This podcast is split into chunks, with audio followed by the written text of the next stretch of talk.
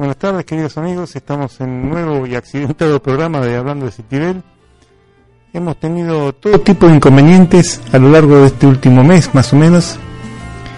Y hoy que estamos como estrenando esta nueva esta nueva opción de salir en vivo después de tantos días de estar grabando el programa, eh, todavía surgen algunos inconvenientes porque la actividad en el colegio es febril estuvimos haciendo otras actividades hace un ratito y bueno, acá estamos un poquito demorados y con algunos inconvenientes técnicos que iremos solucionando. Les voy a contar que Guillermo no va a salir al, eh, al aire como hemos hecho habitualmente en todos los programas anteriores por un problema personal, no hay ningún problema de salud de él, pero eh, no podía estar disponible en este horario, así que quizás más tarde me mande un mensajecito si se libera y lo podamos comunicar.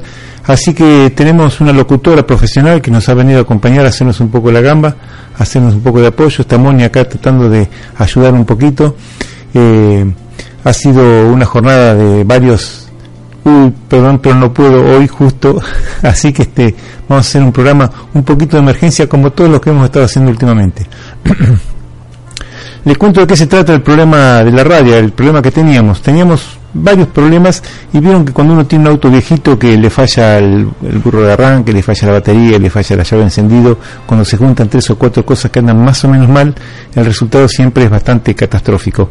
A nosotros con equipos buenos que tenemos, pero tenemos algunos problemitas en la computadora que fue eh, remozada, cambiada, reformateada, reinstalado todos los programas y teníamos un problema este, con el streaming. El streaming es un servicio que se contrata, que es donde se conecta uno para que eh, la música, el audio que uno genera, eh, salga a Internet, se meta en la red. Ese servicio lo, lo provee una persona, una empresa, y ahora hemos concentrado todos en nuestro proveedor de Internet, que es FiberCorp, así que tenemos muchas expectativas de que la calidad de esta radio este, eh, salga como se merece a la programación eh, que está en el aire en este momento y la que se está armando para la segunda mitad del año.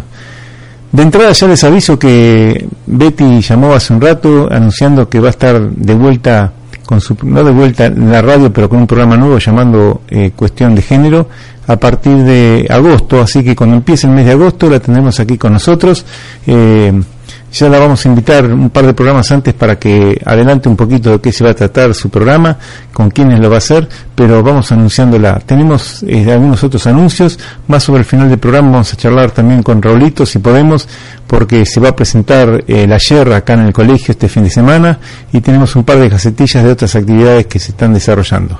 Bueno, la cuestión que ahora tenemos una nueva computadora con un nuevo servidor, con el streaming nuevo, con una conexión a internet realmente de muy alta velocidad, con mucha capacidad, así que las expectativas son muchas. Y habrán observado, si, si, si se acostumbraban a escuchar nuestro programa, que la música eh, todavía no está depurada, pero es muy, mucho más variada que, que antes. Antes había como una rutina que se repetía, en cambio ahora tenemos una música eh, completamente aleatoria durante las 24 horas vamos a ir eh, modificando esa característica, vamos a tratar de hacer música como temática, por días o por horarios, de tal manera que el que tenga algún gusto en particular por un tipo de música encuentre una franja horaria en la que pueda escuchar esa música que tanto le, le, le agrada. Así que por ahora estamos haciendo una mezcolanza de cosas raras, estamos depurando nuestra discografía, pero estamos trabajando para que la música sea acorde a lo que se pretende para esta radio y la calidad que se pretende para los programas. Así que vamos a ir mezclando un poquitito de todo un poco. Este, tenemos varias cosas para comentar en esta semana. Eh, eh, algunas de carácter personal, que voy a aprovechar esta circunstancia en que me dejaron un poco solito acá para contar algunas cosas que me han pasado a mí particularmente en estos días, que tienen que ver con la distinción que me ha hecho el Consejo Deliberante como ciudadano ilustre y lo estoy empezando a decir, no me animaba a decirlo mucho, pero lo estoy empezando a decir porque realmente estoy disfrutando mucho la cantidad de muestras de cariño que la gente me hace llegar, así que algún comentario iba a hacer al respecto. Pero también ha sido una semana con, con un día muy importante que ha sido el Día de la Bandera, el 20 de junio, eh, así que relacionado con el Día de la Bandera tenemos también la figura de Belgrano y particularmente de los belgranos que hay en Citibel, que son el Camino Belgrano y la Plaza Belgrano. Entonces, en forma indirecta, como nos gusta relacionar los temas, vamos a hablar de el prócer belgrano, pero vamos a hablar también de, las, las cosas que los, los lugares que hay en Citibel que lo mantienen en la memoria de, la población. Así que vamos a referirnos a esos dos lugares. Y para empezar, eh, relacionándonos con la bandera, vamos a poner un tema musical. Eh, la, el saludo la bandera interpretado por Fabiana Cantilo que me parece que es de una calidad eh, insuperable y es una buena manera de empezar el programa del día de la fecha. Volvemos en un ratito.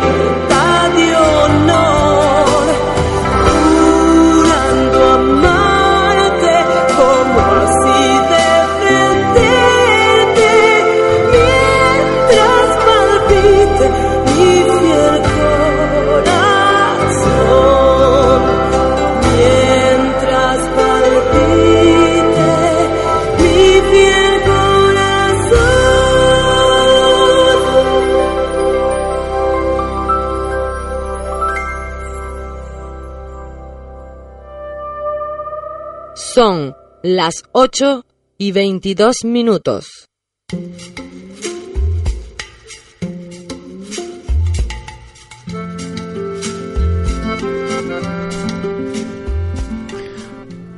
Bueno, esa locutora es un poco robótica, pero es uno de las de los chiches que estamos probando de nuestro programa. Eh, prometemos que no vamos a abusar de ella porque eh, suena un poquito fría esta señora, pero bueno, eh, nos divertimos un poquitito. Decíamos que estamos conmemorando el 20 de junio el Día de la Bandera y le voy a pedir a la locutora oficial de este programa que lea alguna cosita que tenemos eh, relacionado con la vida de Belgrano, por favor. 20 de junio de 1820. Muere en Buenos Aires Manuel Belgrano. Estudió en el Colegio de San Carlos y luego en las universidades de Salamanca y Valladolid, en España. En 1794 asume como primer secretario del consulado, desde donde se propuso fomentar la educación. Creó escuelas de dibujo, de matemáticas y náutica. En 1806, durante las invasiones inglesas, se incorporó a las milicias criollas para defender la ciudad.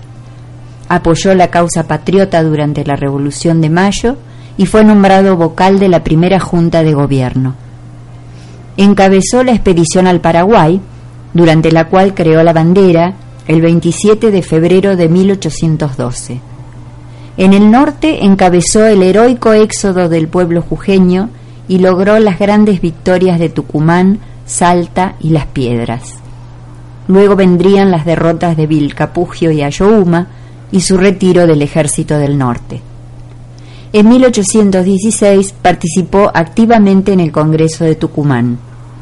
Había nacido en Buenos Aires el 3 de junio de 1770. Por ley del 9 de junio de 1938 se declara esta fecha Día de la Bandera Argentina, estableciendo el feriado nacional conmemorando el fallecimiento de Manuel Belgrano. Nunca mejor dicho, no lo podía haber leído así, así que ya me toca la parte de, inventar sobre la marcha. Bueno, una figura importantísima, uno de los de los próceres indiscutidos, me parece a mí, de, nuestra patria, y coincidiendo con la fecha, eh, voy a comentarlo con un poco de un poco de fanfarronería, pero un grupo de amigos organizó un locro justamente el mismo día de la bandera en el cuartel como para homenajear esta distinción de ciudadano ilustre.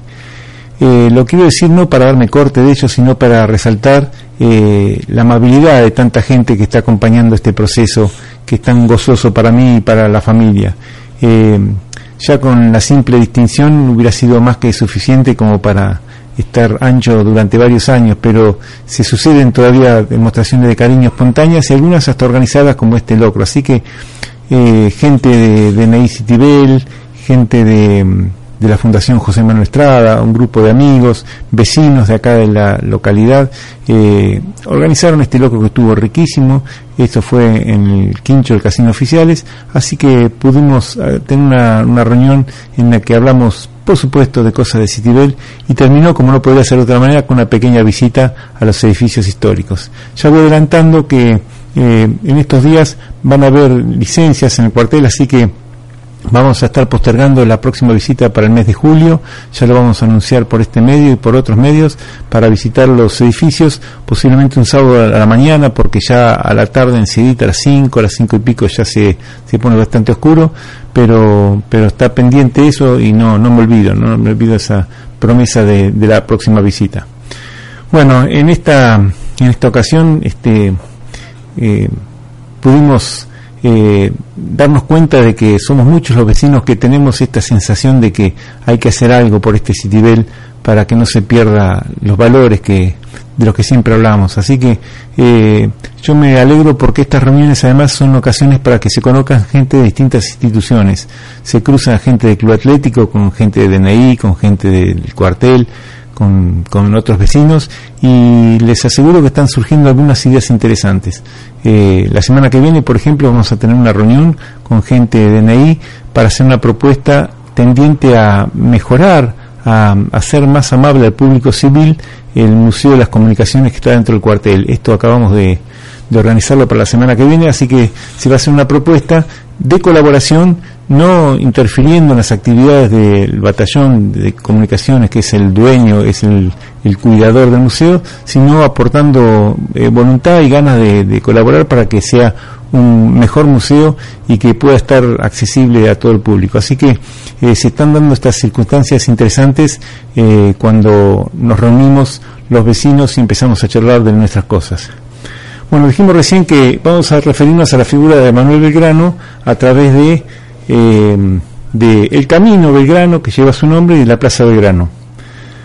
Para empezar, digamos que la Plaza Belgrano se inauguró oficialmente el 20 de julio de 1949 eh, y la comisión directiva Pro Plaza estaba integrada por los señores José Verge como presidente, Vicente Irigoyen, Aquiles Hortales y Vivao La Vieja, entre otras personas.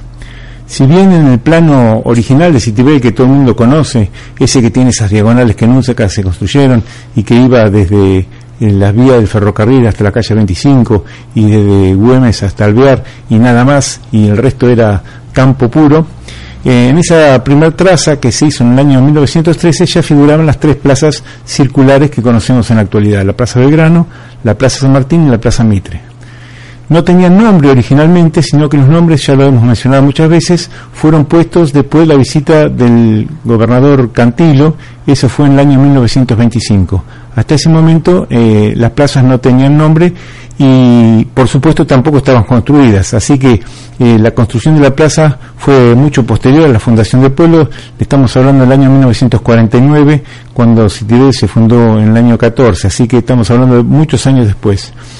Eh, eh, bueno, eh, hay testimonios de que en esa plaza había directamente una laguna, hay una foto muy interesante, es que están eh, los bucheles probando un bote que habían construido en la lagunita que se había formado en la Plaza Belgrano. Así que las tareas para, primero fueron de desagotar la plaza, hubo que hacer un, gran, una gran zanja a lo largo de la calle 3 que llevara las aguas fuera del centro de Citibel y después rellenar para que tuviera un nivel acorde a una plaza.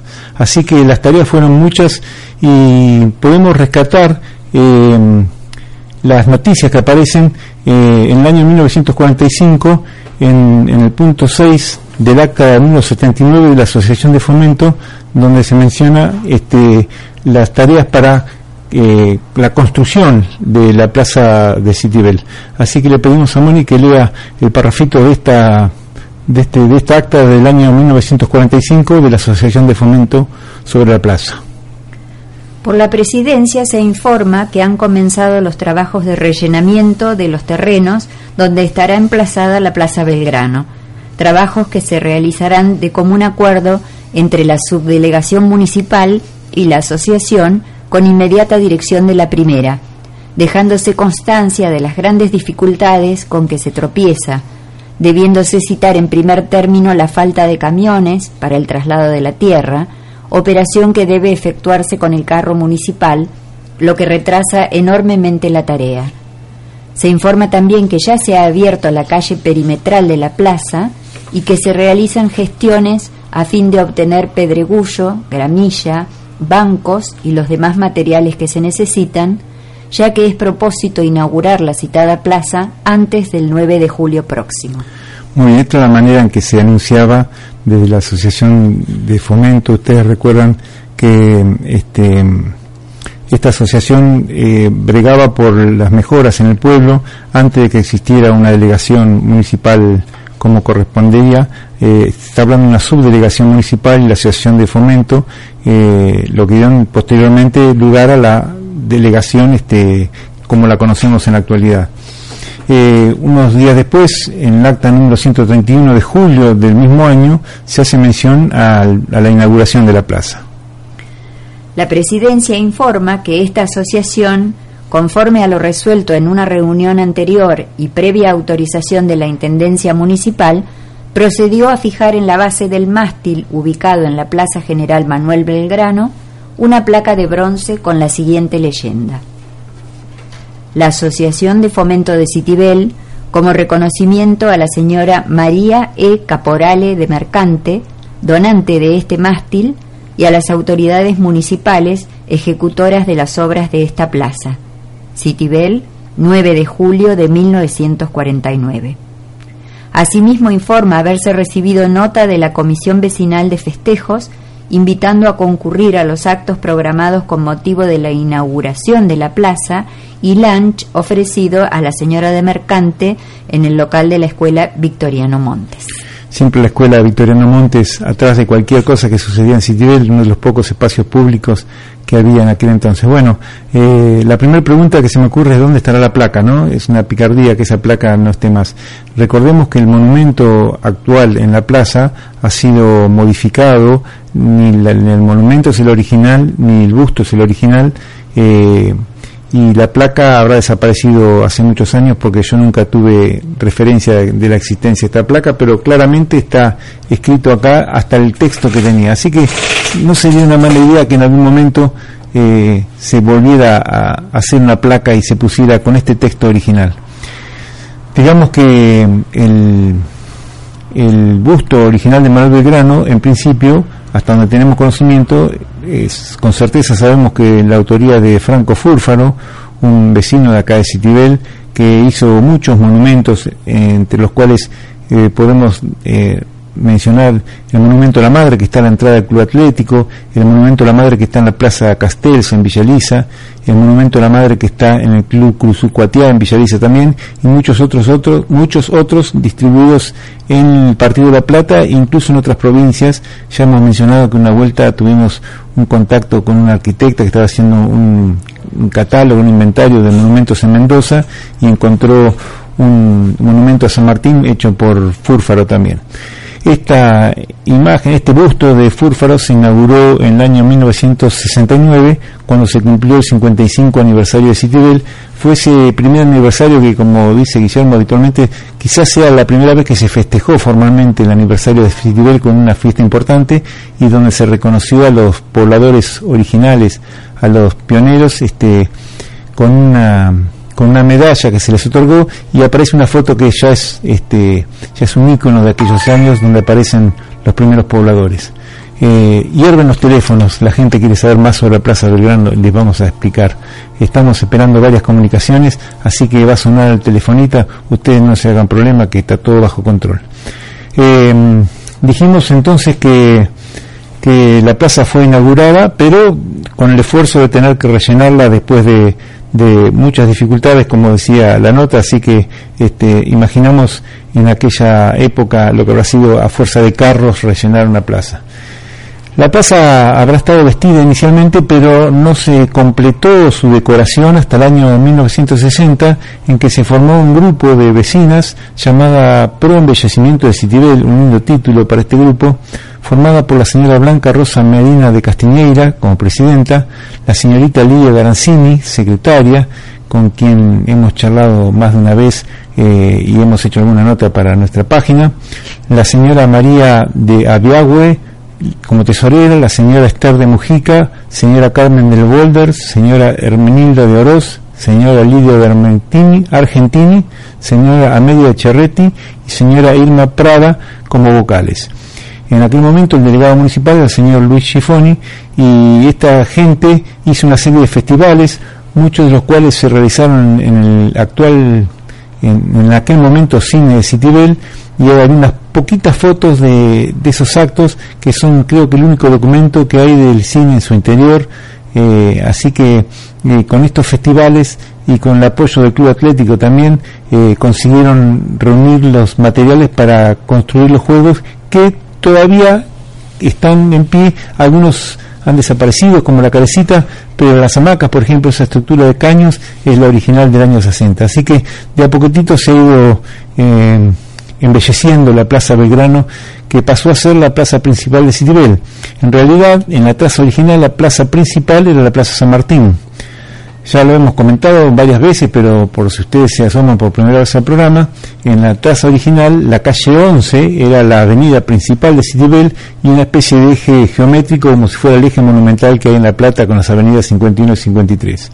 Entonces la Plaza San Martín era la plaza nombrada como principal y a los dos lados de la calle 11 se distribuían eh, las otras dos plazas circulares y los principales edificios, escuela de varones, escuela de mujeres, hospital, comisaría, etcétera. Con el tiempo la Plaza Belgrano tomó otra importancia, eh, se ubicaron allá los, los, bancos, se ubicó originalmente la feria municipal y quedó inmersa en la cantilo tan comercial que fue siempre, aunque en, estos momentos eh, en forma explosiva, pero siempre fue la avenida principal y siempre fue la principal plaza La Belgrano. Eh, respecto de la Plaza Belgrano, yo de alguna vuelta habré hecho algún comentario sobre algunas enseñanzas que tuvo para mí la Plaza Belgrano y las voy a compartir con ustedes porque en aquel momento me resultaron muy simpáticas. Yo iba eh, muchas veces a la casa de mi tía, que vivía en Cantina entre 1 y 2, y iba caminando por la veredita. La veredita estaba formada por lajas cuadradas perfectas que iban siguiendo levemente la curva de la plaza. Si uno se da cuenta matemáticamente, el ángulo que hay entre una baldosa y otra, imagínense cubrir una curva con elementos cuadrados, hay que ir inclinándolos levemente laja a laja para ir tomando la forma curva. Esa, esa inclinación es de apenas medio grado y uno no es capaz de distinguir ese medio grado. Entonces, cuando yo caminaba por la plaza, por la vereda, iba mirando para abajo y tenía la sensación de que caminaba en línea recta. Sin embargo, estaba describiendo una curva. Y eso me llevó a pensar de que si no hubiera sido por Einstein, yo hubiera descubierto la teoría de la relatividad solito, solito, porque la relatividad pasa por ese tipo de observaciones. Discúlpeme esta presunción, pero es así. Y otra observación que reafirma esta eh, teoría mía de que hubiera sido el reemplazante de Einstein es que cuando iba a la casa de mi tía, y estaba un poquito apurado, en lugar de rodear la plaza, cruzaba a la altura donde está el banco este, provincia ahora, cruzaba desde la parte externa de la plaza hacia el medio de la plaza, cruzaba por el pastito y volvía a cruzar la plaza ya llegando donde está el banco francés. De tal manera que para unir las dos esquinas del Banco Provincia y del Banco Francés, si uno hace una recta, cruza la calle en un sentido y al ratito la cruza en el sentido opuesto. Entonces, depende del punto de vista del observador, alguien que venía en un auto podría haber dicho, este tipo está loco porque está cruzando de derecha a izquierda y luego de izquierda a derecha. Sin embargo, yo estaba trasladándome en línea recta y que era la, la forma más rápida de llegar. Esta también es una observación que me hubiera merecido al menos un premio Nobel, además de la distinción de ciudadano ilustre. Créanme, bueno, todo eso relacionado con la Plaza Belgrano. Hablando de Belgrano, vamos a poner otro tema. Esta rueda, esta silla está creciendo un poquito, voy a cambiarla ahora. Vamos a poner otro tema que es una marcha clásica, pero en la interpretación de Baglietto tiene una importancia este, eh, más que monumental. Así que escuchamos eh, a mi bandera, la marcha a mi bandera interpretada por Baglietto y volvemos en un segundito nada más, mientras cambio la silla.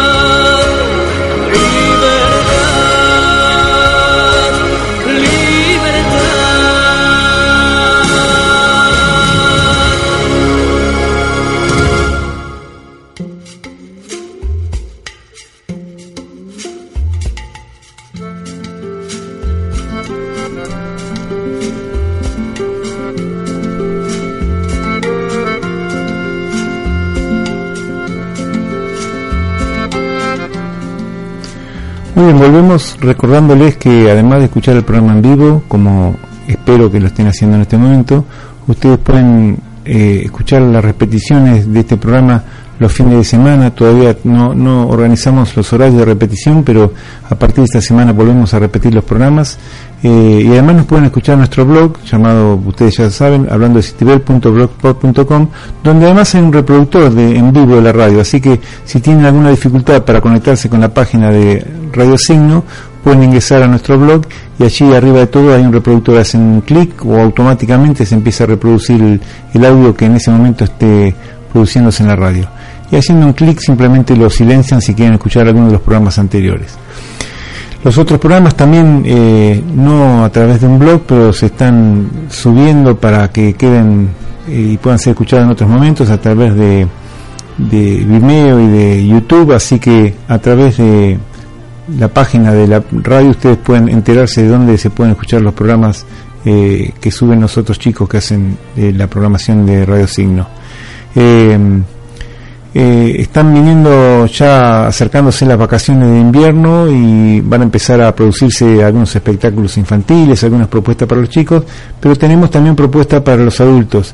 Y acá nos han hecho llegar una gacetilla, una gente que es eh, familiar de personal de esta escuela, así que con todo gusto leemos la gacetilla de un espectáculo que se va a llevar a cabo este sábado coincidiendo lamentablemente porque a veces no hay muchas ofertas culturales y a veces se coinciden las, las, pocas que hay, coincidiendo con la actuación de la Sierra de la que vamos a hablar un rato. Pero bueno, son oportunidades distintas, las propuestas son distintas, así que escuchamos a Moni que nos lee la gacetilla que nos enviaron.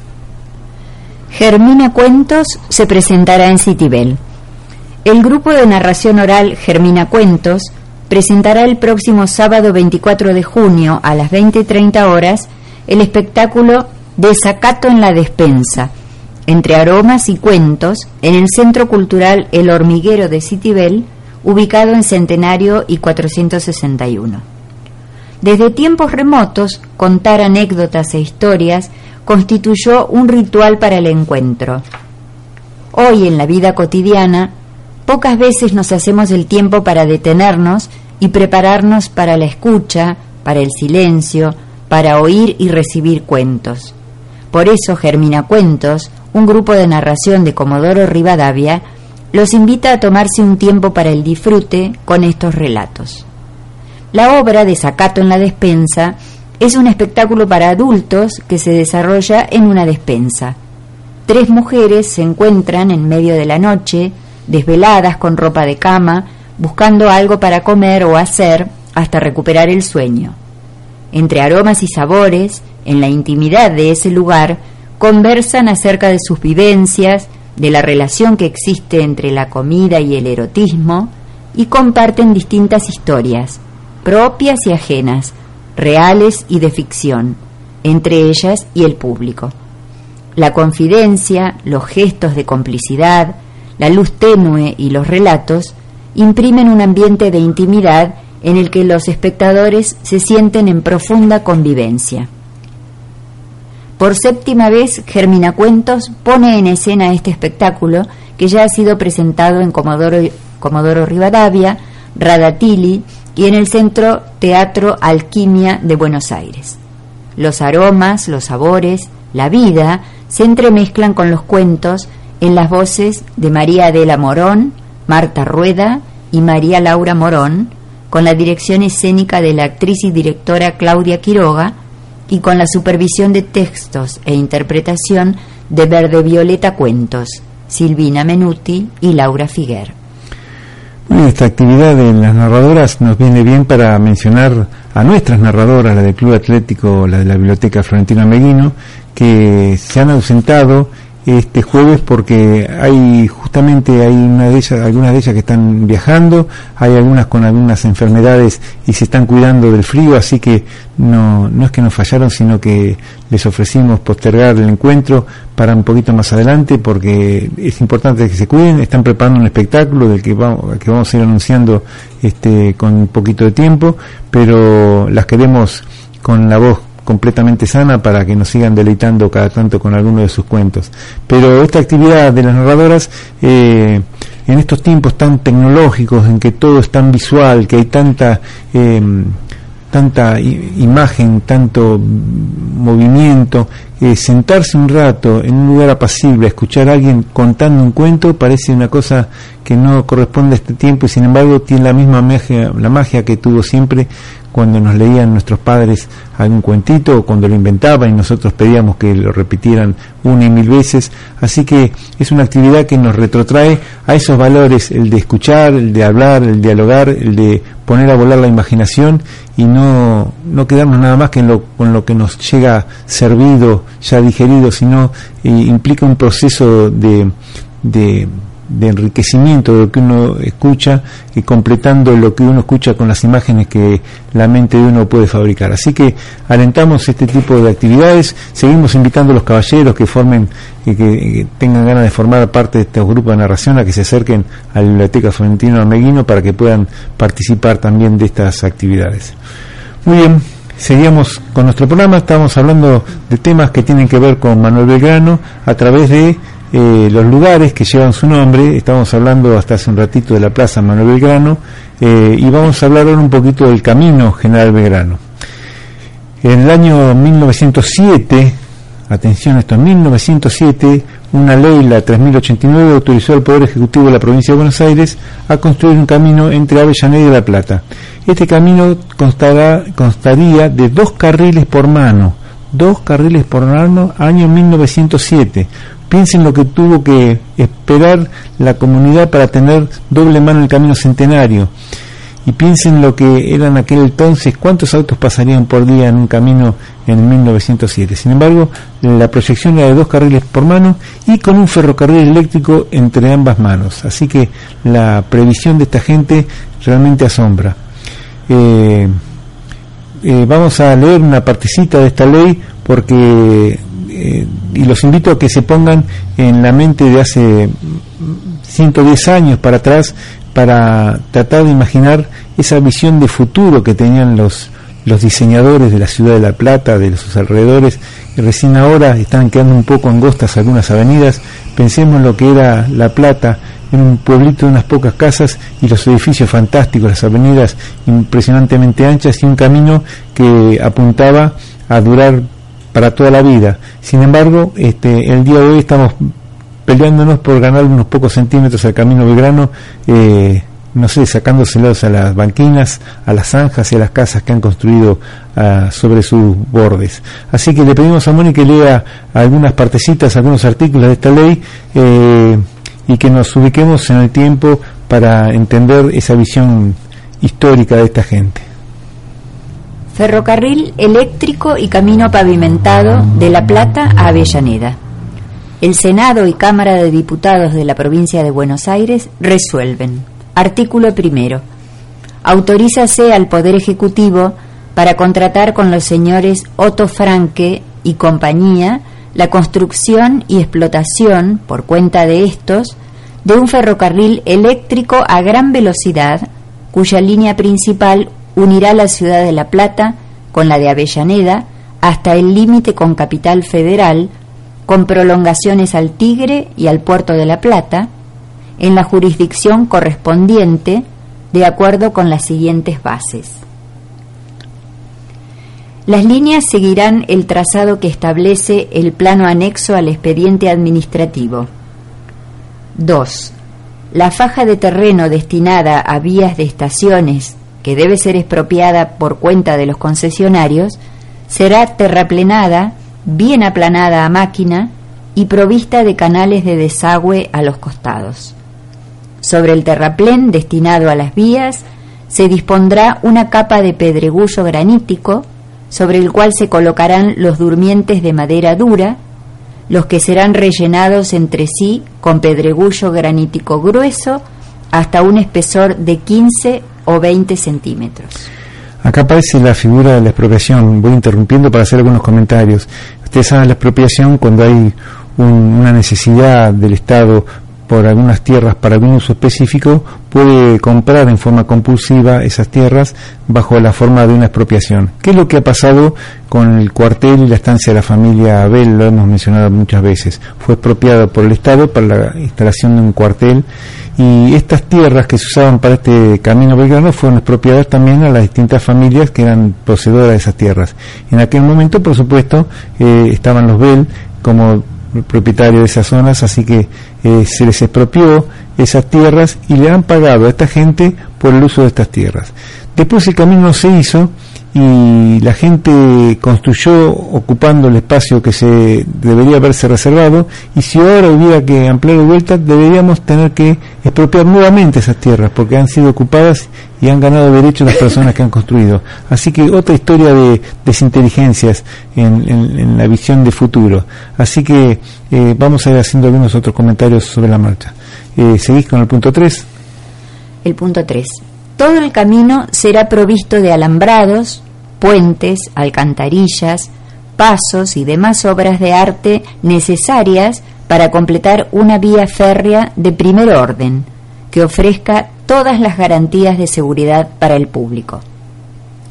Cuarto, los concesionarios construirán por lo menos dos vías destinadas a la circulación de trenes eléctricos rápidos, sistema trolley, del tipo adoptado por el gobierno alemán para la línea de Berlín a Sossen, o bien otro sistema que la práctica de ferrocarriles eléctricos aconseje como más conveniente para la explotación y el servicio público. Las vías tendrán un ancho de un metro seis milímetros y los rieles serán de acero del peso de 45 a 60 kilogramos por metro lineal. Este tipo de ferrocarril que estaba proponiendo era muy parecido a los actuales subterráneos. Eran, no había una locomotora, sino que al ser eléctricos eran coches automotores eh, parecidos a los diésel. ¿Se acuerdan? La, chanchita, el ferrocarril que mm, iba vía Temperley, pasaba de La Plata a vía Temperley. Es decir, que no llevaba una locomotora, sino que el mismo tren tenía los motores eléctricos eh, eh, incluidos en el vagón, digamos y la, la novedad es que los patines sobre los que eh, los cables que, que, eran sobre los que se tomaba la corriente eléctrica no iban por arriba como está sucediendo por ejemplo ahora con el ferrocarril Roca que los cables de ustedes van por arriba del tren sino que iban de costado. O sea que había unos como unos escobillas que iban tocando los cables de costado y esta era una novedad y con resultados que evidentemente no han sido los mejores con el tiempo porque es muy poco usado ese método, sino que se sigue usando eh, la alimentación por arriba. Pero eran unos vagones muy parecidos a los subtes actuales y muy modernos para esa época. A los costados de ambas vías se colocarán comunas de acero Mannesmann, similares o superiores, a juicio del Poder Ejecutivo, las que sostendrán cuatro cables destinados a conducir la corriente, sirviendo las mismas para colocar dos líneas telegráficas y telefónicas y el número de lámparas eléctricas suficientes que se convenga con el Poder Ejecutivo para iluminar convenientemente por cuenta de los concesionarios el camino entre la ciudad de La Plata y Avellaneda durante las horas que circulen los trenes eléctricos. Punto 6 los concesionarios podrán hacer correr trenes de carga con tracción a vapor durante las horas de la noche y en las que el servicio público de pasajeros no requiera que anden en marcha trenes a gran velocidad. Eso es similar a lo que está pasando en la actualidad con el, Roca electrificado. Sin embargo, ustedes escucharon anoche que sigue pasando eh, trenes convencionales con máquinas diésel porque simplemente con no, no, tocar los patines que llevan la corriente eléctrica pueden circular por abajo trenes normales. Entonces, estas vías tenían un doble propósito, de tránsito rápido para público con el sistema eléctrico y este, trenes convencionales durante las horas en que no se usaba el tren eléctrico para transporte de cargas. Eh, en el punto 7 hay muchas cuestiones técnicas que no vamos a leer, pero en el punto 7 menciona que la velocidad de los trenes entre la ciudad de La Plata no podrá ser menor de 100 kilómetros por hora. Fíjense, año, hace 110 años de esto, estamos hablando de una velocidad de 100 kilómetros y eso es esperable eh, hoy en día prácticamente con el tren que se acaba de electrificar. Yo creo que recién ahí tendríamos expectativa de llegar a estas velocidades. Eh, ¿Seguimos con el punto 11? ¿Cómo no? Punto 11. Quedan facultados los concesionarios para expropiar por su cuenta, de acuerdo con la Ley General de Expropiación, los terrenos particulares necesarios para las vías, estaciones, usinas y dependencias de las líneas férreas a construir. Eh, hay más detalles técnicos. Vamos al artículo 2 que habla, hasta ahora estamos hablando del ferrocarril, vamos al artículo 2 que habla del camino. Un poquito más adelante dice artículo 2, acá, artículo 2. Artículo 2. Autorízase al Poder Ejecutivo para llevar a cabo la construcción de un camino pavimentado y sus anexos entre las ciudades de La Plata y la de Avellaneda hasta el límite de la capital federal, de acuerdo con las siguientes bases. Primero, el camino correrá a ambos costados del ferrocarril eléctrico que se autoriza a contratar por la presente ley. Segundo, el afirmado será de adoquín de granito con base de hormigón debiendo tener como mínimo cada faja adoquinada el ancho de 6 metros. Tercero, Las obras se llevarán a cabo por contrato directo con los señores Otto Franke y compañía o por licitación pública. Bueno, hay muchos más detalles, es mucho más extenso, hemos rescatado algunos parrafitos y termina diciendo dado en la sala de sesión de la legislatura de la provincia de Buenos Aires en la ciudad de La Plata a los 27 días del mes de diciembre de 1907 y firman eh, Faustino, Faustino debe ser Lesica, Juan Fernández, Manuel del Carril, Ricardo García, La Plata, diciembre 30 de 1907. Eh, y la pregunta que nos hacíamos en la entrada al bloque, ¿en qué quedó esta, esta visión de grandeza que tenían aquellos eh, constructores de esta ciudad fabulosa que es La Plata, que, todavía tiene espacios suficientes para que se puedan seguir ampliando las calles? Eh, qué fenómeno tan importante comparado con el hacinamiento que se vive en la mayoría de las localidades, ¿no? Que van creciendo como este como a los manotazos, digamos, una ciudad bien definida. Y si Tibel tuvo en su momento algo de esa de esa de esa visión de la plata, recuerden siempre que la distribución de las diagonales a 45 grados, las plazas cada seis cuadras, eso se arrastra de la filosofía con que se diseñó La Plata, el eje monumental, así que nosotros nos vimos beneficiados eh, con esa visión que había a principios de, siglo sobre lo que correspondía para un lugar eh, digno de ser habitado.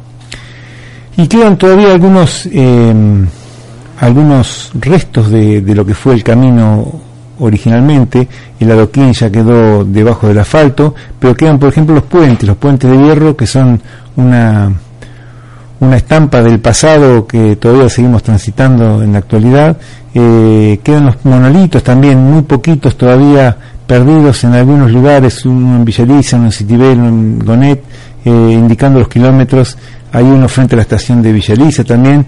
En alguna nota de Sitio Oliva también hemos hecho referencia a ellos. Si les interesa pueden buscarlo. Y un puente en particular nos llama la atención eh, porque es en todo el recorrido el único puente que no está hecho de hierro sino de hormigón. Y es el puente eh, eh, que todos llamamos puente Gerardi y vamos a ver lo que comentaba en el ingeniero Luis Lima en un trabajo llamado Preservando el Patrimonio de los Argentinos en el año 2010. La construcción del camino se contrató el 21 de mayo de 1911 y se comenzó el 1 de agosto del mismo año.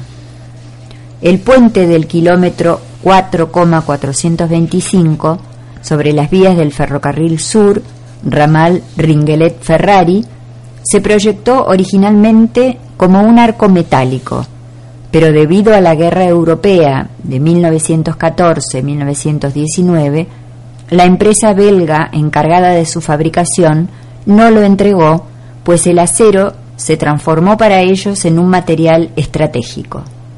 Era el último de los puentes del tramo construido como comprando el acero en Argentina el costo se incrementaba en un 25%, el director de obra decidió encargar a uno de los profesionales de la entonces Dirección de Hidráulica, Puentes y Caminos, el ingeniero Donato Gerardi, el proyecto de un puente en arco de cemento armado, como se conocía por entonces al actual hormigón armado.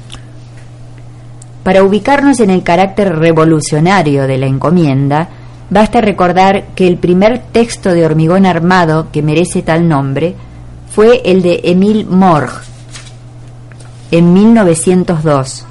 El primer reglamento para construcciones de hormigón armado fue el suizo de 1903 y el primer curso sobre este material dictado en La Plata tuvo lugar en la Facultad de Ciencias Físico-Matemáticas durante el año lectivo 1912.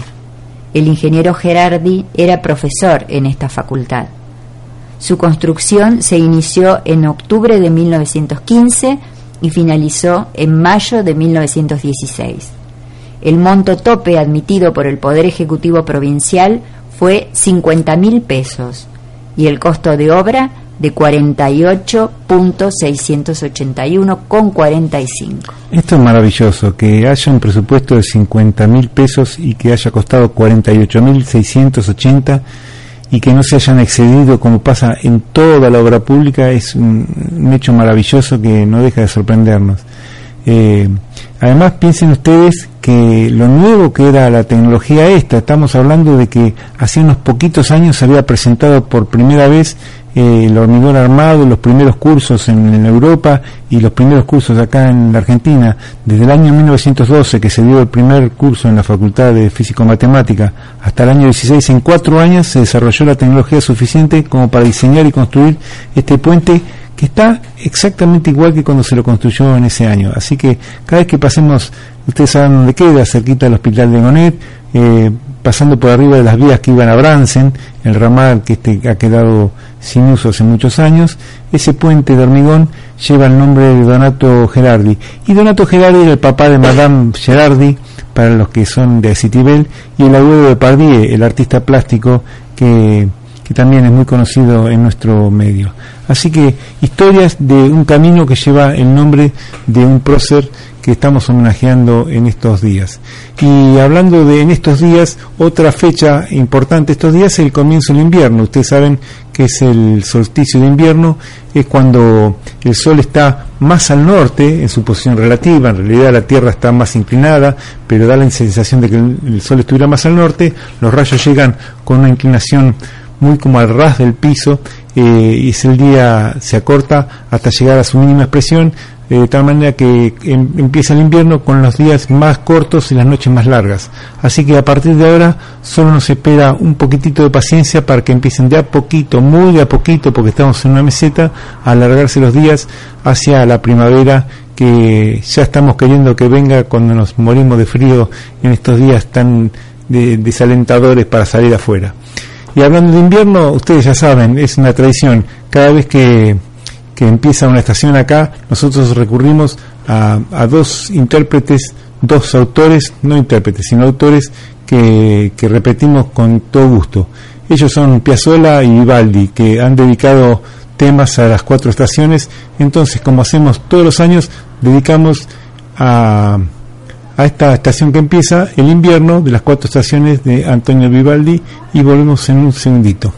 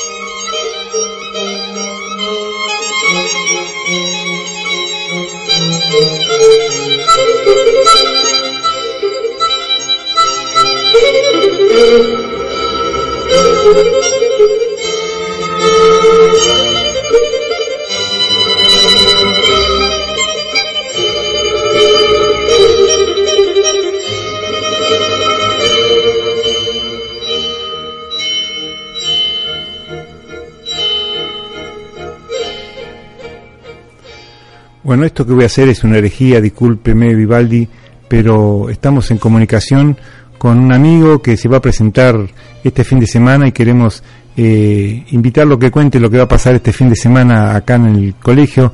Raúl Sala, ¿me estás escuchando? Ay, te estoy escuchando, Juanjo. Bueno, le pedimos disculpas a Vivaldi, pero después lo ponemos de vuelta. Ahí está. ¿Qué tal? Así que toca la sierra de vuelta. Toca la yerra, de vuelta en el lugar donde nos vio nacer, Sí, prácticamente. un poco de tecnología ha pasado por este colegio. Habrán actuado en un patio de conchilla y ahora actúan en el auditorium, este, en un lugar un poquito más cómodo, ¿no? Efectivamente, efectivamente. Con un sonido muy bueno, unas luces, la verdad que un lugar muy lindo para, para hacer música.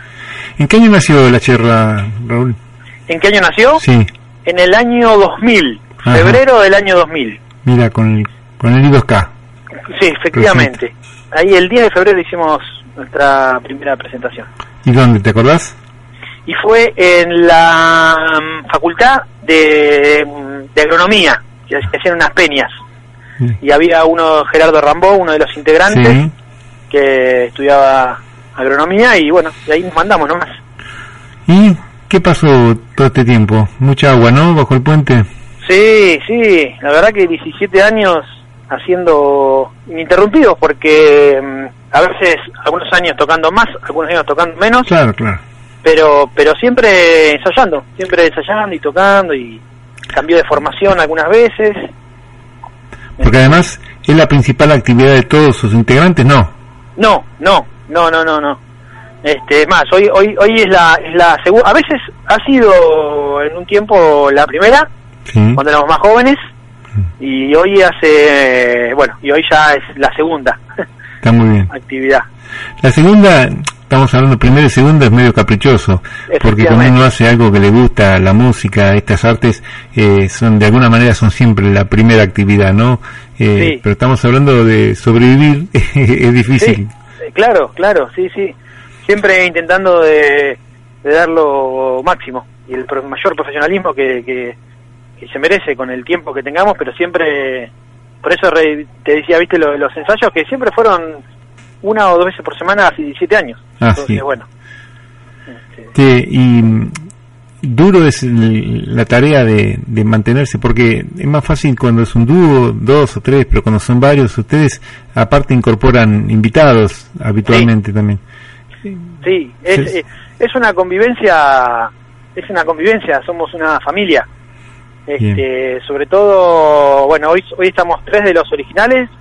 Este, es más, ahora en esta fecha vamos a estar los cuatro. Qué bien. Eh, Bernardo Rambó que viene de España, este que él está viviendo allá, haciendo música allá.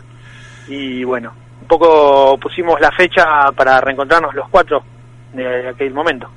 Vamos, después lo vamos a repetir, pero vamos dando horarios y la fecha bien para que la gente vaya agendando, dónde puede conseguir las entradas. Perfecto, es este sábado 24 a las 20.30 horas, ahí en el auditorio del Colegio Estrada, y las entradas se pueden adquirir en Libro 49, Claro. Y que queda acá a la vueltita, al lado del club, que digamos. queda, que queda a la vueltita, y después, bueno, va a haber en la puerta también, este pero bueno, siempre se recomienda que saque antes, Sí, sí, más, más, más organizado para todo el mundo, el más. claro. Está muy bien.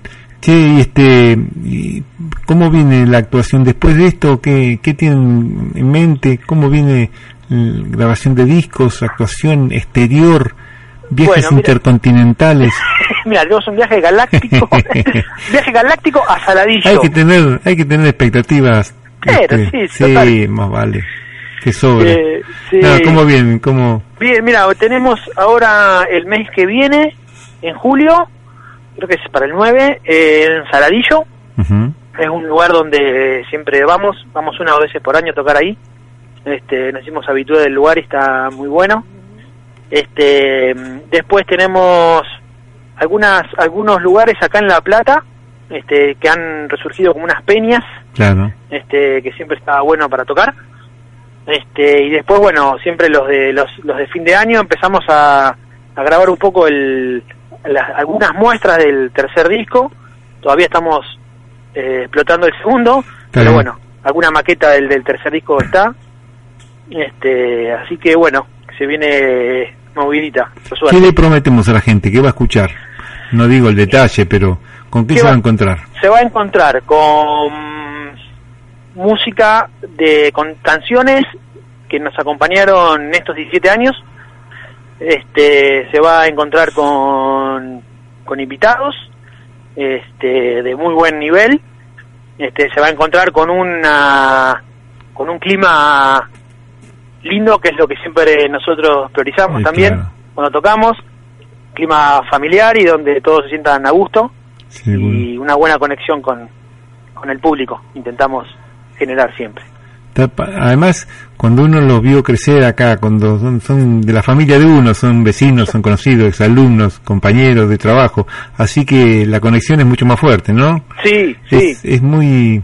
No es lo mismo tocar con frente a un público desconocido, que por ahí tiene sus atractivos, que tocar así en un ambiente familiar. Uno ya entra con el pie derecho siempre en esas cosas, ¿no? Sí, sí, es eh, la verdad que, que tiene tiene ahí un plus un plus importante que es para que es para rescatar. Este, a veces también eh, tiene algún poquito de adrenalina de Sí. decir bueno tenemos que estar a la altura porque ya nos escucharon hace tiempo, entonces eh, bueno nada eso está bueno está bueno y la verdad que tocar con gente conocida es- está buenísimo. ¿Querés presentar a, no los invitados, los invitados los vamos a mantener en secreto. En secreto. Quizás ni vos sepas quiénes van a ser los invitados, pero en fin. La verdad que no sé si viene. sí, te va a pasar como a mí, que iban a venir varios al programa, no vino ninguno, por eso, por eso tuve que hablar con vos, Raulito. suele, suele pasar, suele pasar. No, yo teníamos la casetilla, pero qué mejor que escuchar de mano de, de, de voz del, del, del eh, ¿cómo se llama? Del actor principal, no me sale la palabra, el protagonista. Bueno, mencioná al, al grupo base, digamos, Bien. para que se sientan todos este reconfortados que los nombramos. Perfecto. En percusión Sí. eh, y primera voz, Emiliano Candela. Este, en primera guitarra y segundas voces y coros, Facundo Álvarez. En tercera guitarra, eh, Ignacio González Arzac. También haciendo segundas voces. Y bueno, y quien le habla, haciendo, tocando la guitarra, un Espera, yo poco te charango. Raulito Salas, vamos a presentar como en los conjuntos, viste que el que anuncia no se presenta nunca, siempre lo presenta otro. sí, es verdad. Raúl Salas, en charango. En charango, primera voz y bueno, y un poco de guitarra también y algunos otros. Y un poco de animación también Y con un la poco de animación, Está bien. efectivamente. Bueno, va a estar muy bueno.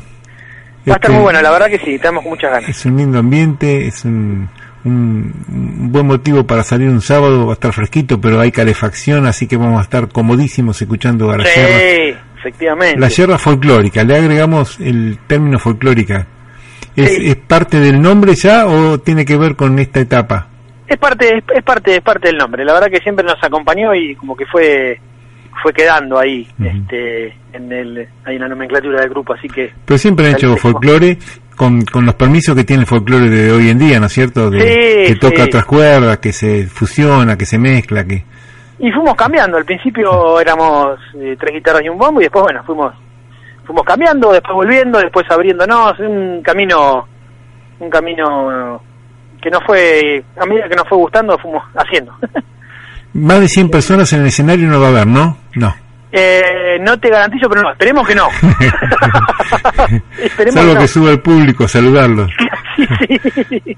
Eso estaría bueno. Bueno, Raúl, no sé Bueno. si querés agregar algo más. Repetimos entonces este sábado a las 20.30 en el auditorio del Colegio Estrada, de la Fundación José Manuel Estrada, en Jorge Vélez, entre Cantillo y 15.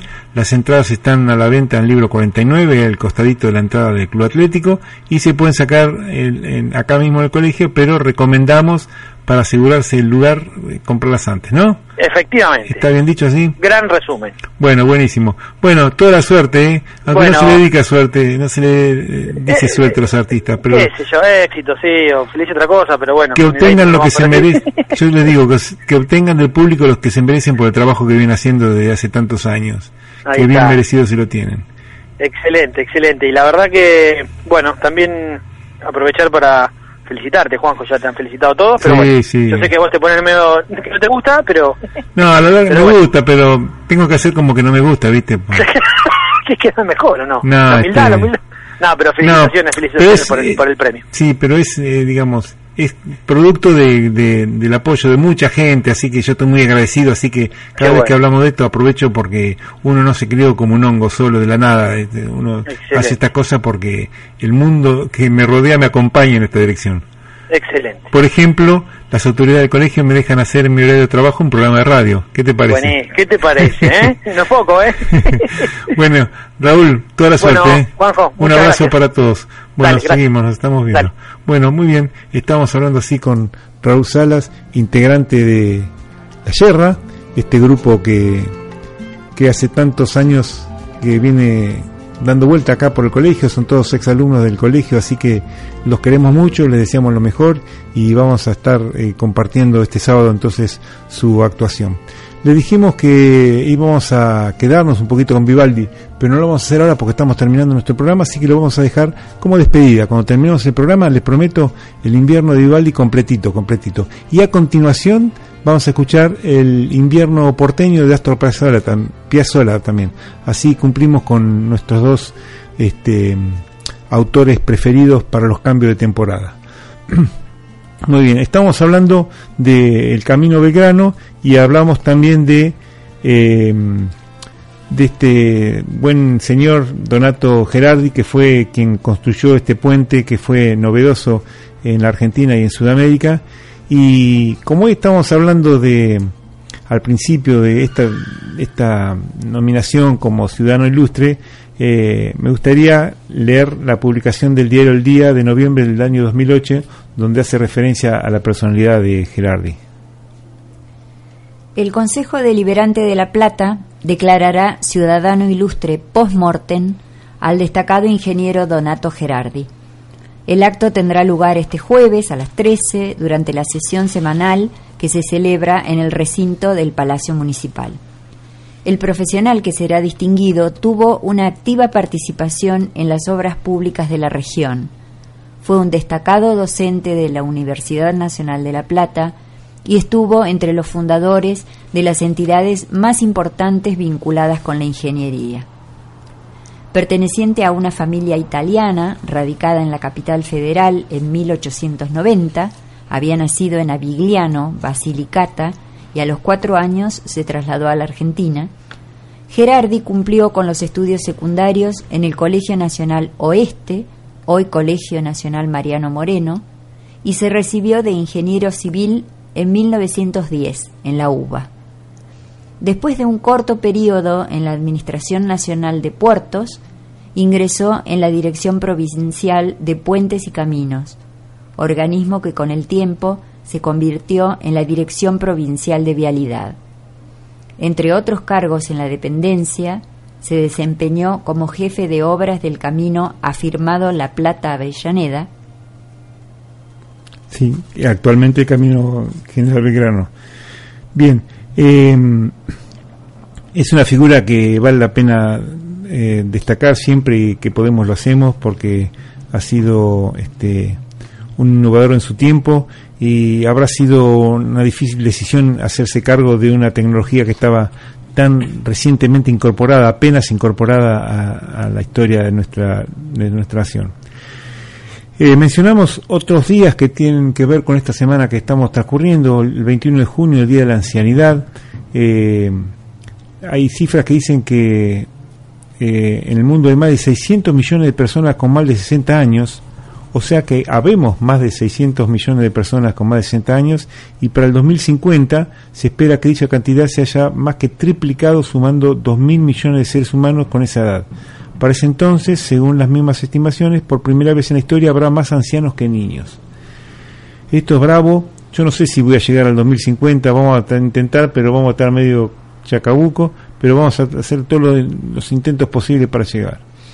Eh, hablando de la ancianidad, este, eh, eh, los años que a uno le van tocando vivir este, a medida que se acerca a esa edad dorado, plateada, como le gusta llamar eh, a muchas personas, este, hace descubrir el valor de las personas que lo rodean este, a uno. Y vuelvo a repetir lo que dije al comienzo, estoy sumamente agradecido a tantas muestras de cariño que me hacen llegar por todos los medios posibles, eh, en la calle, por correo, con algunas este, agasajos que hemos estado compartiendo por este, la distinción con que me han que me han distinguido justamente en el Consejo Deliberante. Así que desde mi ancianidad, como ancianito, como viejito, que ya está casi en las últimas, le prometo que voy a seguir eh, haciendo esto. Por ejemplo, mañana vamos a estar en el Colegio Belgrano, Instituto Manuel Belgrano, justamente en la Semana de Belgrano, dando una charla con los chicos de, de tercer grado sobre sobre Citibel, sobre el barrio, sobre las construcciones y seguramente haremos una caminata por el pueblo. Y les voy adelantando también como una novedad que el miércoles que viene va a haber un grupo de turistas marplatenses que contrataron un tour por La Plata y quisieron incorporar a Citibel en su tour. Me han contactado, entonces voy a estar guiándolos por una visita por Citibel. Así que eh, háganme quedar bien, salúdenlos si los ven el miércoles a la mañana.